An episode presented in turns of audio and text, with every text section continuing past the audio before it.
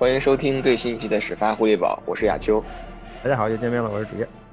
今天呢，在我们录节目的时候已经是三月三号了，那离 NFL 新的财年二零二一赛季的开始其实只有两周的时间了。那实际上下周呢，呃，NFL 的球队就已经可以在私底下勾搭一些已经成为自由球员的这些人了。那么呢，我们也知道，虽然联盟到现在为止还没有出台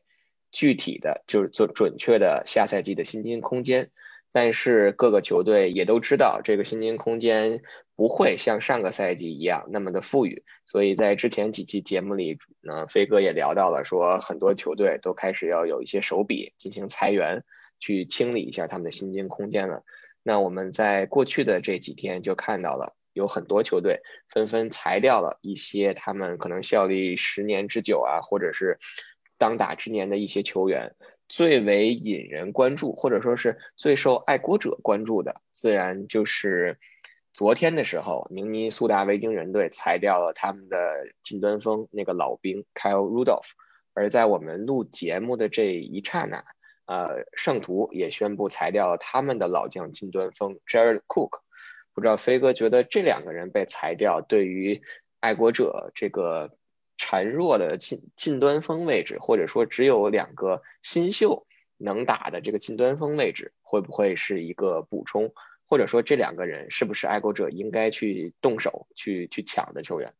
的确如此，亚秋。呃，我们都知道，现在工资帽基本上能够确定在一亿八千五百万，所以大多数球队都处在一个啊手里没粮、心里发慌的这么一种这么一种境地境地。尤其尤其新奥尔良圣徒，他们的。啊，他们目前的状况仍然在水底，所以这水下很多。你通过重构合同，通过延期，通过种种方式，你可以帮助你往上浮一点儿。但是如果你负债太多，如果你在水下的数额太大，你是不可能通过这种方式来彻底解决你工资帽的负债问题的。所以他开始裁员或者寻求寻求一些交易是，呃，怎么讲？我们觉得是可以预见的。尤其 Drew Brees 退役了，他们。恐怕也不可避免的将要将要进入到一种重建的模式。Jerry Cook 这名球员非常有意思，Patriots 其实对他非常非常感兴趣。我不知道大家是不是还记得，两年前 Rob Gronkowski 决定退役了，在他决定退役的时候，啊，Patriots 实际上跟 Jerry Cook 是就就已经有关系了。Cook 当时从 Raiders 要离要离队的时候，在寻找下家的时候，Patriots 是非常有力的一个竞争者。当时当然 Tom Brady 还在，呃，可是最后他没来，就是因为。Gronkowski 的状态并不明朗，他当时还没有决定是否退役，所以 Cook 说：“我来 Patriots，我不愿意打替补，我不愿意给 Gronkowski 打替补。”然后回头一看，哎，圣徒也缺四分卫，哎，圣徒也缺 Tight End，那怎么办？既然他们有 Drew Brees，那我就去圣徒吧。于是 Cook 就去了圣徒。然后几天之后，Gronkowski 退役了。所以对于 Patriots 来说，对 Cook 的呃兴趣一直是有，所以这点毋庸置疑。我觉得如果呃，我觉得现在如果 Patriots 不跟 Jerry Cook 联系的话，想想是不可思议的一件事情。他们肯定应该会至少，比如说敲敲桌子啊、敲敲门，看你有没有兴趣来。来不来是一回事儿，但是敲不敲门、打不打电话是另外一回事。Patriots 肯定会打电话，肯定会希望他来。我们之前说过，Patriots 的 Titan 的位置过去一年非常孱弱，基本上基本上是就靠一个就靠一个二年级的新秀带上两个新兵蛋子在打。就算明年 l a c o s 回归。加上他自在内四名近端锋，虽然人数够了，但是质量仍然不够。如果 Jerry Cook 如果 Patriots 对他非常有兴趣，能够把他招过来的话，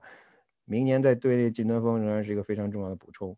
除了 Cook 以外，刚才亚秋也说到 Kyle Rudolph，啊，这是 Vikings 的 Titan，今年今这两天也被裁了。他被 cut 了之后，很多人说 Patriots 应该把他弄过来，但是我们现在看到在 Titan 的这个 market 里边。一下子多了很多，就是 veteran veteran receiver veteran tight end，你的选择的余地就大。在 Kyle Rudolph 跟 Cook 之间选择，那肯定要选择这个 Cook。Rudolph 大家也可能听说过，或者以可能也记得，在几年前 Patriots 也对 Rudolph 感过感啊表达过兴趣，可是最终没有成型。为什么？是当时 Rudolph 的合同金额太高了。他如果没记错，当时他的年薪基本上是在九百万美元左右，那几乎相当于 Gronkowski 的年薪。Patriots 觉得不值，所以没有没有把他签下来。既然现在 Rudolph 被 cut 了，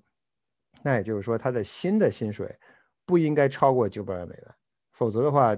在对于 Patriots 而言，完全可以给扔给 Vikings 一个七轮七轮签或者六轮签，把 Rudolph 弄过来。所以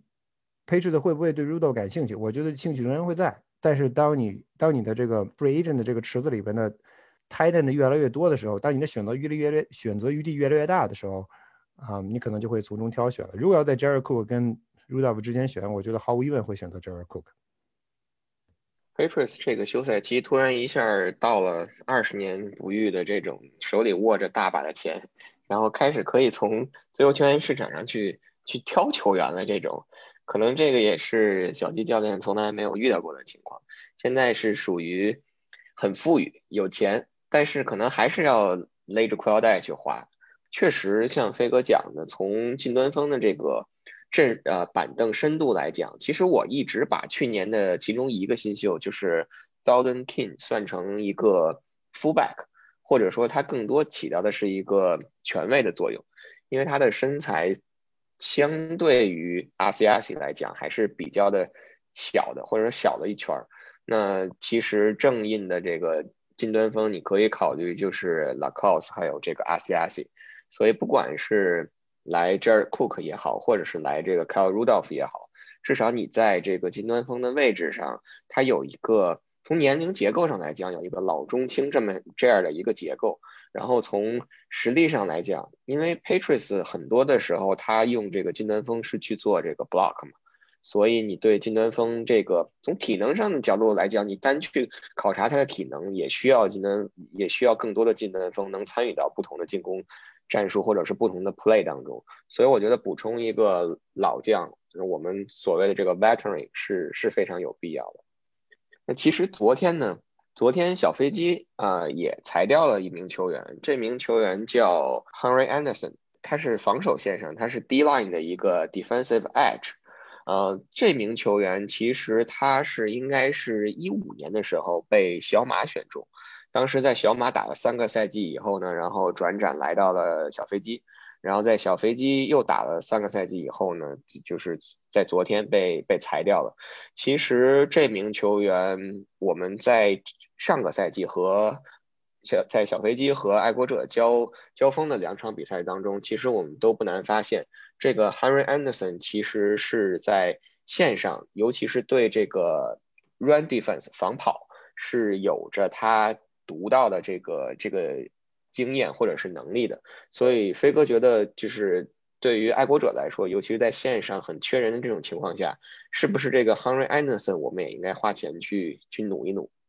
亚秋说的完全没错，Henry Anderson 这名球员我们实际上对他相对来说比较熟悉，因为他在过去几年一直在 Jazz 效力啊，我们经常看他的比赛。不嘛不由得会看他的比赛，原因我们一会儿会说。他在他整个 Jets 防守体系里，他实际上是在在 Edge 的这个位置。怎么讲？他的他虽然名声不大，但是他在场上的效果和作用非常好。他不是低烂，他不在中间，所以他在他在侧路，他的侧路他的爆发力不错，他的速度也很好。他的身材尤其需要注意的是，他的身材六尺六啊，接近两米的身高，三百磅的体重，但是在在这样一个庞大的身躯下，他的速度仍然能起来。效果非常不错。他在防跑的时候，他能够往往能够 set 住 edge，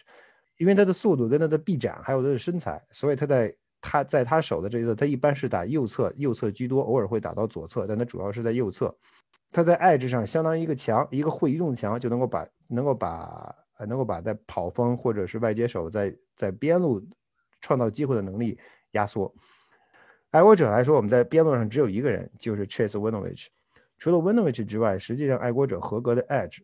基本没有。John Simon 已经已经是 Free Agent，除了 John Simon 之外，爱国者的 Edge 上就没有合适的球员了。Henry Anderson 能左能右，主要打右，这样可以把 Chase Winovich 放到左侧。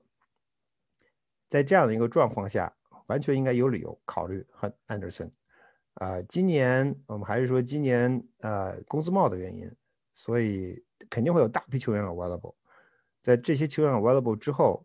球队到底是其他球队会不会会不会选择这些球员，其实是一个很大的问号，或者说能给他多少钱，这都是一个很大的问号。所以 Patriot 在这样的一个环境里面是有天然的竞争优势。Anderson 在年龄上仍然有一定的优势，他只有二十九岁，所以还处在球员还处在职业生涯的巅峰期，所以，Patriots 确实应该考虑啊将他将他收入当中。对，刚才飞哥聊到了这个，很多球队为了寻寻求这个清理自己的薪金空间，他就会会裁掉一些球员。但是其实，在当这些球队做这个裁员的时候，他们的第一选择并不是说直接把这个球员裁掉，他们可能还是会去在市场上去给每个球队打电话，去寻求一些交易。那昨天其实有一则新闻，就是还是我们刚才聊到水下一千尺的一万尺的圣徒。他们其实有意裁掉他们的 defensive tackle，呃，Malcolm Brown。大家都知道，Malcolm Brown 其实当年是爱国者首轮签，应该是二零一五赛季的首轮签，当时是首轮三十二顺位。是的，那就是现在面临这样一个情况，就是我觉得他被圣徒裁掉，或者说他下赛季不出现在圣徒的名单上，应该是板上钉钉的事儿了。但是现在可能最大的区别就是他究竟被裁掉还是被交易走。那飞哥觉得，就是说从爱国者的这个角度，应不应该把这个 Malcolm Brown 再次带回到狐狸堡？亚秋说的说的没错，我觉得这是如果 Brown 把 valuable 的话，完全是应该把他爱国者完全可以考虑把他弄回来。第一，他是从爱国者出去的，所以他熟悉这个体系；第二，爱国者现在最缺的、最缺、最缺、最缺的就是就是线上，尤其中间的这个位置。第一，我们的两名首发现在是 free agent。第二，就算他们回来，过去一个赛季爱国者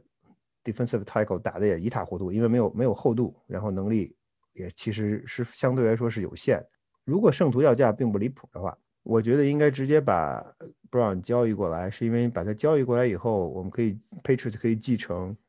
啊布朗现在的合同，他的合同今年是最后一年。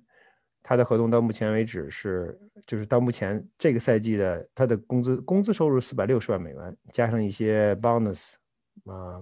奖金收入不到不超过五百万，其实是一个比较合适的数字。然后同时你这么交易过来的一个好处是，你如果把它 trade 过来，它是不会影响你明年的补偿选秀权的计算。然后同时如果明年今年他是合同年，如果明年你决定不和他续约了，挖空不让去跟其他球队签约，反过来他他的离队还能帮助你。在后年得到更好的补偿选秀权，所以我觉得，如果 Sense 真向 Patriots 询价的话，啊，如果要价不离谱，比如是一个低低轮顺位的选秀权，Patriots 确实应该考虑。这个熟人用起来总是比较方便。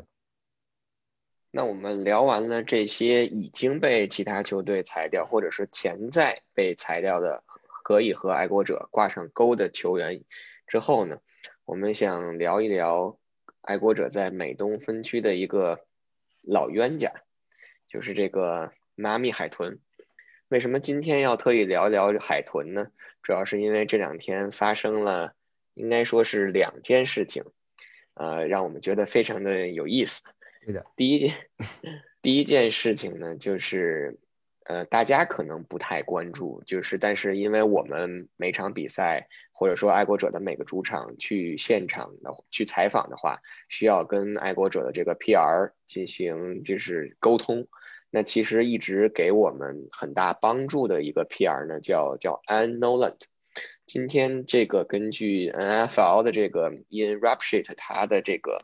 Twitter 的报道说，妈咪海豚队成功的从爱国者队。挖走了安 Noland，那安呃在离开爱国者加盟海豚以后，将成为爱国者的呃将将成为海豚的 PR 的大佬，也就是说掌管整个海大姐大姐，但其实也是大佬的位置，对吧？就是到了，而且人家安还还还挺年轻的，对吧？我们不能这么说人家，就是这个安呢，就是到了海豚队啊出席。出任了，就是相当于是 PR 的老大，掌管整个海豚队关于这个 communication 还有 public relationship 这块的这个这样一个角色。呃，我们在这里其实虽然他听不到，但是我们还是要祝贺他，然后向他说一声这个恭喜他，恭喜他成功的上位。嗯，说起来我们还是有点心里边还是有点这个。不老人啊，他的他的他其实，在过去几年给我们很大的帮助。我们其实觉得跟他建立起来了一定的关系，结果完，现在关系跑了，去海豚了，怎么办？明年我们只好去迈阿密 cover cover Dolphins 了。对，确实是我们他这一年给了给我们提供了很很多的帮助，包括之之前飞哥讲的那个比较有意思的那个趣事，把我们的记者证放到这个。呃，Patriots 这个主场附近的这个酒店也是这个安一直在帮助我们协调的，所以确实他的这种这种能力是，我觉得是在整个联盟大家都所有所所公认或者说很所认可的。绝对是的，我觉得啊，NFL 我们咱们言归正传，刚才是在开玩笑，但是实际实事求是说，他完全是完全应该获得这样的在他自己职业生涯的职业生涯的提升。而且，其实我们说要给要给 Dolphins 要给迈阿密海豚叫好，为什么？因为 NFL 实际上是一个男人的运动，啊，我们这么说不是说有性别歧视，是因为这是一个事实。你可以在 NFL 的球场里边，你看到 NFL 的高级官员、高级领导者们，NFL 的场上负责场上的负责人、球员、教练、工作人员，基本上都是男性，很少很少很少有女性。就算是 PR，我们拿我们拿 Patriots 举例，Patriots。啊，Patriot 的 PR department 里边可能只有 N 一个一个女 一个女性，其他所有的工作人员都是男的。这样的话，他 Dolphins 在这样一个环境里，或者在这样一个大环境里，决定让 Ann 到他们到到迈阿密去领导他们的 Public Relationship Department，实际上是我我个人认为是一个非常非常大胆的举措。所以，我我觉得我还要还是要给迈阿密海豚叫好，他的这个决定非常大胆，也非常明智。他相信。Ann 的到来，领导他们自己的 PR 这个部门，能够工作的非常出色，而且不会比其他任何球队差，甚至可能还会更好。对，确实是。呃，那这个安道加盟海豚出任这个 PR 的负责人以后，他也就成为了 NFL 三十二支球队里第三支球队由这个女性出任 PR 负责人的这样一个角色。其他两支球队分别是。Jacksonville 就是美洲虎，还有辛辛那提 Bengals。那说到这个海豚呢，刚才一直在聊，其实我们都在强调是两件事儿。那第二件事儿呢，就是昨天应该是下午的时候，一条非常重磅的新消息，就是海豚当时说啊，当时的新闻说海豚宣布要裁掉他们的去年刚跟他们签下了四年，应该是五千一百万合同的。爱国者的旧将 Kyle Van Noy，那当时这个新闻一出来了以后，大家都非常的惊讶，因为我们知道 Kyle Van Noy 其实上个赛季在海豚的表现非常的好，而且其实我们之前也一直在聊，Kyle Van Noy 可能更多的是一个体系的球员，也就是说，其实他之前的成功和 Brian Flores 在爱国者当出任这个。教练或者说去喊这个防守战术是是分不开的。那他追随着这个 Brian Flores 来到了海豚以后，在上个赛季打出非常非常出色的战绩以后，仅仅一年的时间就被海豚裁掉了。这个确实还是让我们觉得非常的诧异的。我其实觉得我我不太认同亚秋你刚才说的，就是我觉得嗯，我觉得没有所谓的体系球员，我觉得所有的体系都是依靠球员去实现，所以。啊，所以卡尔万诺在爱国者的时候，我们说的是体系球员，所有的所有的体所谓的体系球员，就是你觉得他并不起眼，在场上默默无闻，并没有像某些球员那样说高高跃起，能够把球接住，或者四分卫麒麟臂在倒地一刹那一甩手能能传出一个 touchdown。大部分的橄榄球员、橄榄球球员其实都都都是兢兢业业的，没有我我不太认同有体系球员的这种这种概念。卡瓦诺也其实就是一个典型。我不认为他他只有在爱国者的体系里才能够成功，我也不认为他呢他只有在 brain force 的体系下才能够成功。所以咱们就说回到现在，呃，Kyle Van Noy 的这种状态，他现在被裁了，Patriots 应不应该感兴趣？会不会感兴趣？咱们今天一直在我一直在重复这句话，Patriots 完全应该感兴趣，完全没有道理不感兴趣。为什么？你不感兴趣的原因是，哎，我手里一把手里手里边有一手好牌。哎，你出了一张牌，我对这这张牌不感兴趣，因为这张牌没有我的手里的牌好，对吧？你现在手里有什么牌？你现在手里没有牌，尤其在线位这个位置上，我们就知道爱国者，我们之前一直在说，一直在说，一直在说，爱国者上个赛季最大的问题就是防守的一线，第一 line 上还有那么几个人可用可用，线后那堆那堆 linebacker 里边没有人可用，没有人可以使，所以 Patriots Belichick 才会把才会把安全位堆上去，然后结果大家也看到了。嗯，最后让人家跑得一塌糊涂，让人家从第四、从第七周、第八周一直跑到第十、第十六周。所以你在线位上没有人才储备、没有人员的情况下，你之前在你队内表现一直很出色的一个线位，突然之间 available 了，你应不应该去争取？答案是显而易见的，你绝对应该去争取。当然，我们不是说卡尔万诺伊下个赛季就一定会回到 Patriots，可是如果 Patriots 不去争取、不去询价，双方不想、不不努力或者不尝试再度合作的话，我觉得于情于理都说不通。觉得第一点啊，就是刚才我也查了一下今天的那个 NFL 的那个 transaction wire，其实包括昨天海豚并没有就是真正裁掉这个 Kyle Van Noy，所以他其实现在就跟我们刚才聊过的，他应该是确定下个赛季，或者说百分之九十九确定下个赛季不再用这个 Kyle Van Noy 了，但他可能现在第一步要做的是先跟其他球队去寻求这种交易的可能性。如果能把 Calvin 能给交易出去，肯定是最好的。然后退而求其次，才会去裁掉他。那现在这个问题呢，就是第二点，就是昨天 Calvin Noy 自己发了一个声明，他也表示自己很诧异，说为什么会被这个海豚裁掉。当时有有记者就就就聊到一点，就是说海豚可能想给他降薪，但是呢，Calvin Noy 呢不答应。所以呢，如果这个事儿是真的的话，我就由此引发了一个想法，就是说，如果他真的回到爱国者，我们肯定是双手双脚赞赞同的。但问题就是，他是不是回来的时候还是想要跟他在海豚时候相当的这个年薪？但是我觉得，如果说是要这样一个年薪的话，其实因为 Common No 应该是三十岁了，我觉得以这样一个价钱去。Bring back 一个三十岁的这一个球员来讲，我觉得是不太划算。其实啊，我觉得啊，他能拿到什么样的年薪，无论他是来 Patriots 还是去其他任何啊 NFL 球队啊，未来一天两天的时间里边啊，海豚能否替他找到下家是很关键。我们为什么这么说？这跟刚才 Marcon Brown 的情况类似，就是当球队每支球队在裁掉自己球员之前。那都希望最后捞上一笔止损，对吧？我能能挣回一点是一点，所以他会像 NFL 其他球队说：“哎，你们要不要？哪怕给我一个第七轮也可以啊。”但是大部分球队都会看，如果如果我想要这名球员，那就意味着我要继承他现在的合同。如果我认为他值这个合同，如果他的母队只想要一个第七轮，我可能就会给到，我可能会把这个第七轮送给他，同时继承他的合同。但如果假设海豚要了一圈价，说有没有人要第七轮二百五十五顺位有没有人要？结果最后没人给，那意意味意味着什么？就意味着大部分球队都认为 Kyle Van Noy 这名球员现在已经不值他现在的年薪了。他的现在年薪大概是一千多万美元。也就是说，当这名球员成为 free agent 之后，被凯顿最终说我们分道扬镳了，对不起，请你走人吧。Kyle Van Noy 打好背包走离开凯豚的基地的时候。他在市场上的价格已经确定了，他绝对不可能值一千二百万美元。为什么？因为之前的这个操作已经替他试了水，已经替海豚和其其他所有 NFL 球队都试了水。市场已经明明确的告诉了所有人，告诉了双方，这名球员不值那么高的价钱。所以真到了那一步，Patriots 在内，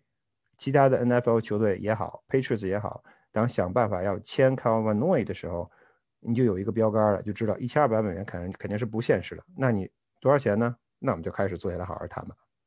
其实他回来对爱国者来说，可能还有一点好处，就是因为我们知道去年他走的时候，跟海豚签下一个四年五千万还是五千一百万的合同的时候，按理说爱国者今年在选秀的时候会可以拿到一个，应该是可以拿到一个四轮的。他肯定会给爱国者带来一个四轮选秀权，是的。对，那就相当于是，如果再把凯文·东西签回来的话，就是这个球员一年以后赚回来了，还白落了一个 补偿选秀权。不，当然，当然取决于亚秋，这要取决于他啊，他跟爱国者签的合同到底有多少，也取决于他下个赛季的表现。因为海豚可能也会啊捞点钱回去，会捞一个选秀权回去，低更低，可能更低顺位一些。已经把案送给他们了，多大的帮助啊！还不说把，还不说把凯文·东西弄回来。好，那我们我们刚才一直在聊的，我们提到好多次，就是说爱国者这个这个休赛期，尤其是在防守上，会需要有很多的球员的补充。那我刚才特意查了一下，在目前爱国者的大名单上，有合同在身的，属于防守组的，一共是只有二十个球员。那我们今天呢，就打算来聊一聊，从每个位置上。聊一下爱国者现在防守阵容的深度，然后看一看哪个位置需要最急需补充。那最先聊的肯定就是 defensive end 和 defensive tackle 这两个位置，我们可以一起去聊。现在爱国者的大名单上有合同在身的，然后在上个赛季有着一定出场时间或者出场保证的，一个就是 Chase Winovich，再往下就是 Baron Covert，然后剩下的几名球员，包括 Bill Murray 啊、Michael Barnett 这种，可能就是游离在陪练阵容和大名单之间的这些球员，还有一个 Bo Allen，上个赛季。签过来，然后赛季报销，我们也不知道他到底有几把刷子这样一个球员，所以目前来看，可能在一线的这个位置上是爱国者最最最急需补充的一个位置。亚秋说的非常非常对，嗯，这点我非常同意你。我觉得 Patriots 全队整个球队而言，最需要的位置，最现在最需要确定的位置，无疑是 Quarterback，Quarterback 完了之后。其实我觉得进攻组补进攻组都在其次，最重要的是补防守一线。防守一线没有，你就算把神仙请来了，你也赢不了比赛。你得三十分，对手得三十一分；你得五十分，对手得六十分。你在我们上个赛季已经看到，Patriots 防守一线，我们都说 Patriots 二线很强。我们有前年的最佳防守球员，我们有前年的最佳防守球员，我们有去年的超级王，我们怎么怎样，如何如此这般了得？你如果没有一线，这些人通通都是摆设，通通都是靶子。你有十几个活，有十几个移动靶，对手对手四分拿着球，轻轻松松的往你二线拽，或者我根本就不用不不用往你二线传，我把球 hand off 给我的 running back，一次一遍一遍从你的从你的防线中间穿过去，你的二线是根本没有意义的。二线强有意义，完全要必须要建立在一线能守住、能顶住的基础上。所以我认为，在新的赛季，爱国者在 D line 上，在线上可能是是我们最需要补。最需要补充人员的地方，我们刚才也说，Line Biker 没有人，凯尔班诺伊如果回来是最好，如此这般。我们都知道 High Tower 要回来了，他歇了一年，身体状况只可能比以前更好，不可能比以前更差，所以 Tower 肯定会打主力，他的位置应该会在 middle linebacker 这个位置上。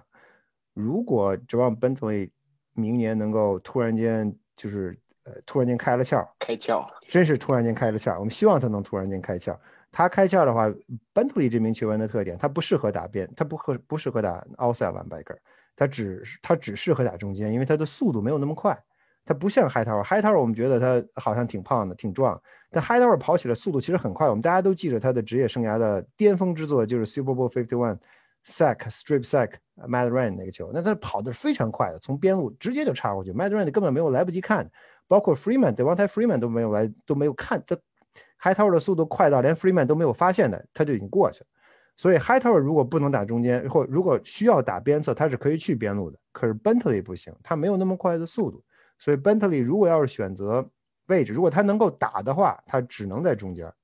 然后 Hightower 在边上再补充另外一名 box safety 也好，或者是年轻的 linebacker 也好，或者比如说 k y l e 诺也好，这样的话，这个 linebacker 的位置基本上就解决，因为你需要填的洞很少。如果假设爱国者明年还是四三的话。因为我们现在不知道，Belichick 很可能会改变自己的战术战术体系，这都是不知道的事情。但假设爱国者仍然打四三，那你三个 linebacker 的问题基本解决了。这三个 linebacker 有了 Hightower 在，你只需要再解决一下谁进谁进这个 box 就可以了。从三从安全位里，我们知道钟家庭也回来了，所以钟家庭肯定会进，可能会进 box。然后今年进 box 的 Phillips 在 Phillips 在在 box 里边，然后 Dogger 也在 box 里边，所以他的选择是很多的。可是线上他就没人了，他就没有人可选了。我们假设啊，Lawrence Guy 不回来。我们假设 Adam Baller 回不来。那你现在还有谁呢？刚才亚秋说了，还有 Winovich。OK，Winovich 在边上。这小孩还不一定，还还经常抽风。一场打得好，一场打得不好。脑大脑经常短路。当然，打短路是有点开玩笑的说法。但是 Winovich 经常有的时候很难控制自己的自己的情绪，可能一下就冲上去，经常会犯错误。然后就没人了。Ball Allen，他实际上这名球员实际上他来的时候，我们实际上给了他很高的期望。而且他确实也有也有不错的什么，在他之前在坦巴贝打的也很好，可是他上个赛季没打，你怎么能知道他下赛季就一定能打？所以现在锋线上是人是非常缺的，所以在锋线上一定要补人，就是在防守锋线上一定补一定要补人。你的 tackle 中间那两个 tackle 的人一定要一定要选好。我我我觉得我们在咱们在前两天啊发的赛季总结里说了，我觉得 Lawrence Guy 跟 Adam Baller Adam Baller。如果钱能够谈得拢，不是特别离谱的话，应该把他们留下来，然后同时再找一名合适的 edge edge rusher 在 defensive edge 顶替即将离离队的 Simon。所以在在这样一个整体的布局情况下，爱国者的一线才能够稳住，你的二线才能够在比赛当中发挥自己的作用，否则你的二线只有挨打的份儿。对，其实你如果你看我们现有的这个有合同在身的球员名单，你也会发现，其实我们在 linebacker 的这个位置上并不是那么的空缺。就是如果 Kyle Van Noy 回来是更好的，或者说我们还可以再去自由球员球球员市场上去补强。但现在有合同的，包括 High Tower 一定会回来。然后我们去年还有两个新秀，Josh Uche 还有 Alfred Jennings。对。然后包括刚才飞哥聊到的。呃，急需我们急需他开窍的这个 Bentley，然后再包括，其实，在上个赛季从这个陪练阵容提上来的一个叫 Terrence Hall，对对，这个球员其实当时爱国者的这个防守组对他有着非常非常高的评价，所以不知道这个休赛期继续跟爱国者合练的话，会不会帮助这个号在不仅留队的前提下。还能提升自己的出场时间，或者是成为这个 linebacker 当中一个介于主力替补之间的这个这样一个位置，都是我们值得去去观观察的。亚秋，我插一句话，啊，上个赛季我们可以说是 Patriots 的 linebacker 的阵容和人员选择比较单薄、比较薄弱，所以 Belichick 放了很多 safety 在里边。但从另外一个角度上讲，也不排除 Belichick 是在做一种新的尝试，因为我们都知道。现在的 NFL 进攻组进攻方速度越来越快，而且以 Chiefs 为首的球队，他的他的所谓的速度快，并不仅仅体现在纵深上，仍然体现而也包括体现在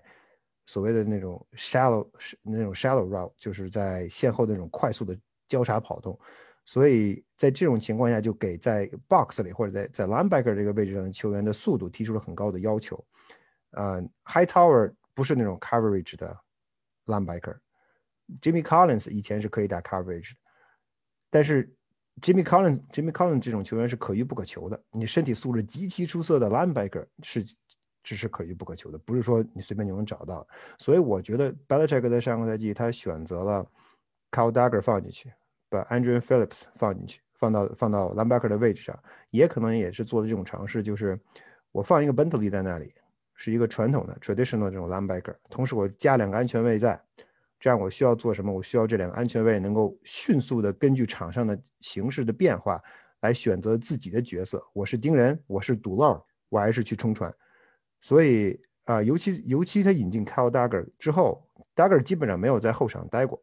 ，Kyle Dugger 的百分之七十的出场时间都是在 box 里面，就意味着他百分之七十的百分之七十的呃用途实际上实际上是被当做线位来用的。也就是说，Belichick 希望线位的速度变快，他不惜放安全位放进去，明知安全位安全位的弱点。如果 Belichick 在新赛季仍然选择这样的，仍然选择这样的战术体系或者战术方式的话，那么对低栏对锋线上就提高了，就提出了非常非常高的要求。我们上个赛季不断的在说，因为我们线位不行，因为你只能放安全位进到进到 box 里面去，所以你线上能不能在 one on one 当中取得优势？就显得非常非常非常重要。如果你在线上取得不了优势，你让对方的锋线冲破了你线上的防守，直接面对你二线在 box 里的安全位，那你基本上就是以卵击石了。那些那你在身材上差距太明显，根本没有办法对抗。所以在这一点上，我觉得 Balachik 在这个赛季，他他上个赛季他上个赛季意意识到这个问题，然后最后这个问题发生了，被对手反复利用，吃一堑长一智，他可能吃已经吃了十堑了。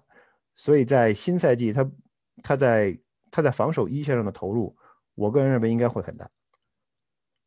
对，所以其实我们接着往后看啊，就是我觉得爱国者防守组可能阵容厚度或者说是最不用担心的，其实就是安全位 safety 的这个位置，因为我们可以数出来现现有的有合同在身的，包括钟家庭要回来，然后我们 D Mac 还在，然后 Adrian Phillips 上个赛季我们签来了以后，可以说打出了。非常非常让我们不能说惊讶吧，但是非常打出了超出他身价的一个水平。我个人认为，Andrew Phillips 上个赛季都应该进 All Pro。对，所以我们应该是捡了个便宜。然后还包括去年的二轮签，呃，Kyle Dogger。所以其实这四个人在安全位的这个位置上有着非常厚的板凳深度，而且像刚才飞哥讲的，Kyle Dogger 和 Adrian Phillips 还可以进到 box 里，相当于它的这个功能性是非常强的。那最后一个位置可能就是我们要聊聊这个脚位的位置了。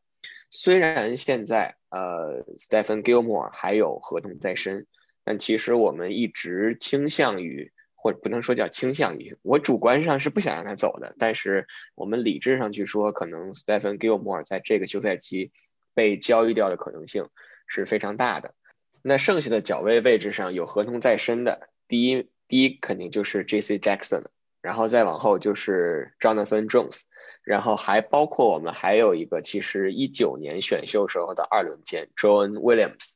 二轮除了这。二轮签，威廉斯可是二轮签，一般来说都不太好使。这个二轮签，一个身高应该是六尺四，打一个脚位，应该是属于一个大脚位。但是其实过去两个赛季，我们很少很少看到这个 John Williams 上场，所以其实能拿得出手的这个脚位，可能也就剩 J.C. Jackson 还有这个 Jonathan Jones 了。是的，然后。其实去年在后期的时候，有一个也是一个 undrafted 的 rookie，那个 Miles Bryant，后来打了几场，他目前还有合同在身。对 Miles，我觉得呃 Miles Bryant，我觉得打的其实呃上个赛季后半段让人眼前一亮。他呃不仅仅是他可能他他当然他的这个位置会非常有局限性，因为根据跟他的身体条件也相关。可是他如果用好了，Patriots 其实在后场的变化会很多。对，所以在这种情况下，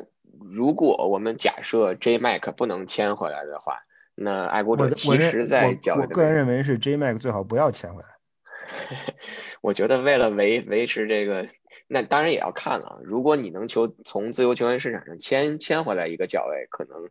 是是更好的。但是如果你是想去在选秀里去选一个角位，在这种情况下，我觉得可能签回 J Mac 也也还可以。因为不光是在，我觉得我对 J Mac 的评价可能更多的是，就是它的作用可能更多的会体现在更衣室内或者是场下，而不是单单的说去体现在场上。所以在这种情况下，可能签回他也是一个不错的选择吧。我其实觉得吧，亚秋就是在现在这种状况下，Patriots 应该果断的跟 J Mac 切割干净。呃，当然，之前你要跟 D Mac 商量好，说 Devin 呐，你的你的兄弟确实不错啊，是个好人呐，但是我没有办法呀，business is business 啊，这些说清楚了之后，我觉得 J Mac 走人应该是应该是双方能够接受的一个结果，因为他在场上的表现，我们其实都看到了，确实比较尴尬。你像他，他打脚位的能力已经逐渐的下明显的下降，你能不能把它变成一个安全位？他已经三十四、三十五岁了，你能把一个三十四、三十五岁的脚位？让他在一一个赛季之内转换成安全位的角色吗？我觉得够呛。也许 D 麦克，呃，也许 D 麦克可以给他一些建议，但是这我不太清楚。我个人的，我个人希望能够看到爱国者的二线上的调整，就是 cut 掉 J Mac，release 掉，或者是就是不再续约。同时，你需要做的是，我认为应该跟 Stephen Gilmore 续约，给他一个，他想要钱就给他钱好了。现在你不是没有钱，你把钱给他，把他留住。咱们上个赛季，大家很多人在说 J.C. Jackson，巴拉巴拉，J.C. 但是你从比赛，我们还是那句话，我们从比赛的复盘你可以看出来，真正爱国者的一号脚位仍然是 Stephen Gilmore。J.C. Jackson 确实他抄截抄的很利索，然后他他打的也很不错，但是他在我们我们上个赛季啊，在前两天在上几期的时候，在聊到 Buffalo Bills 的时候说过，J.C. Jackson 在跟 Buffalo Bills 打的时候被打的是一塌糊涂，找不到北。那 Stephen Gilmore 就没有出现过这种情况，为什么？实力在那里摆着，意识在那里摆着。而且我还有一个观点，就是你 Gilmore 上个赛季伤了，做了手术，这个我们都知道。在手术完成之后，在现在这种状态下，他在 free agent 的市场里，或者他他的下家，如果 Patriots 给他想给他找下家，你你的下家愿，你现在找到的下家愿意出多少钱给他？愿意出愿意出多少多少筹码给你，从而换到 Stephen 这 Stephen Gilmore。我觉得这也是一个未知数。如果你现他的 trade value 现在实际上是属于低潮，而不是属于高潮。你如果在上个赛季结束的时候，如果你在一九赛季结束的时候 trade 他，他带着带着最佳防守球员的光环，你把他往外卖，那自然是最好的。我们都说这是你在高点往外卖，现在他已经开始走下边，已经到谷底了。我我个人认为你应该留住他，给他一个 reasonable 的 extension，把他的 cap 把他的 cap hit 降低，然后同时他也得到了钱，同时你再给这名球员一个机会，让他在你在你的在你的队内继续发挥自己的能量。因为 Patriots，我不认为 Patriots 现在在重建的模式。当然，很多人都会说 Patriots 要重建啊，Patriots 不可能有重。什么叫重建？重建就是说我推倒重来。所以你首先要推倒，你先要把你的这个队拆散，然后再重来。Patriots 不不存在推倒的问题。Belichick 跟跟 Bob Kraft 在这里坐着，在这里待着。Bob Kraft 跟 Jonathan Kraft 在他们的 Owners Box 里看场上球员比赛。只要这种情况还存在，还出现，Patriots 就不存在推倒的问题。他们只有重来的问题，只有在现在的基础上一定一一块一块的添砖加瓦，就重新构建起自己的一个自己的一个完整的球队。所以，Stephen Gilmore 在二线是一个基石。你在一线上，一线上我们现在知道 Hightower 会回来，然后钟家庭会回来，然后还有一个真正的脚位在在哪？真正脚位就是 Stephen Gilmore。如果 Gilmore 能回来，如果大吉哥回来，我肯定双手加双脚 赞成的。我。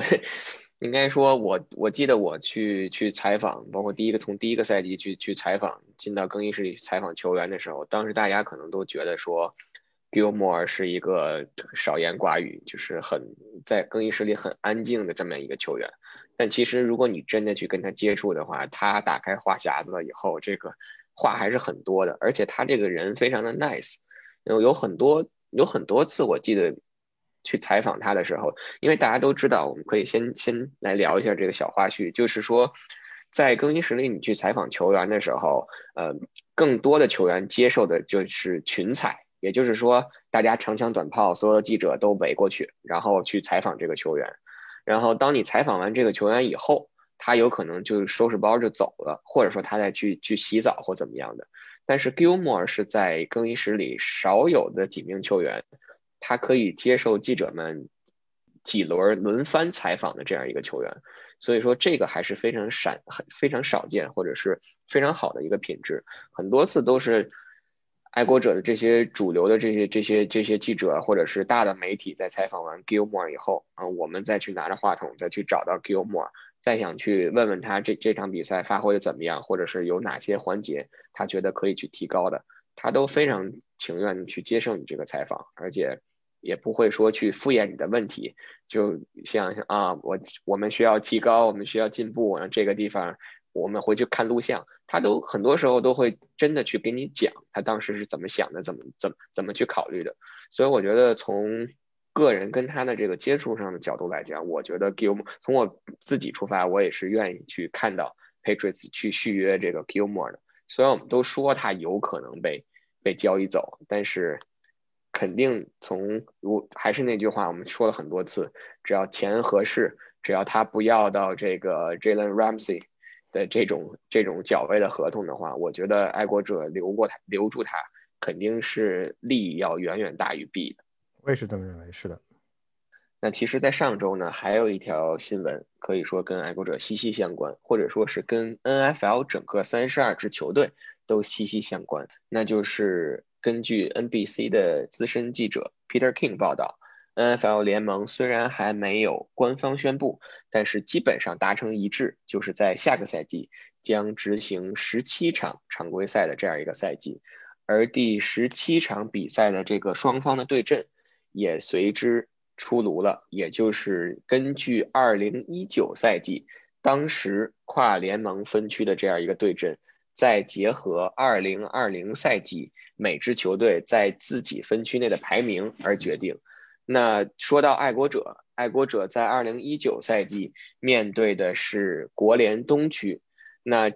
二零二一赛季新加的这第十七场比赛，爱国者也将面对由国联东区选出的一名球队。那我们都知道，爱国者上个赛季在美联排名第三。那上个赛季呢，国东的第三名是牛仔。那也就意味着，时隔两年之后，爱国者将在主场再次迎来达拉斯牛仔队的挑战。那这第十七场的比赛呢？根据规定呢，将由所有美联的球队啊作为作为主场的球队，而到二零二零二二零二二赛季的时候，将轮到国联的球队。那我们也就在明年多加的这场比赛中呢，很大的概率又可以看到这个 Duck。做客狐狸堡，是，我就给我的第一反应，亚秋，你知道是什么？我想的是，如果 Tom Brady 再多打几年呢，我们还能见他好几面。那他得，那他可能真的就是要打到五十岁了。你想，他如果再打四年，那我们能够再见他三面，明年一次，然后两年之后一次，然后再过两年 又一次。那个时候不知道就是谁虐谁了这一个场景。我们只能说有这个机会吧，因为毕竟那个这个第十七场比赛实际上是对位打，实际上是第一名对第一名，第二名对第二名这么打。所以这个前提不不光是他要回来，还要是保证我们能都排在第一，或者是很巧的都排在相同的名次上。对，要要强一起强，要烂一起烂。那我们肯定希望我们强嘛，他他强不强，现在不是我们关心的事情。是的。那好，那我们这期的始发狐狸堡节目基本上就到这里了，还是最后。很感谢大家的收听，也欢迎大家到喜马拉雅，包括 Apple 的 Podcast 上订阅。谢谢大家。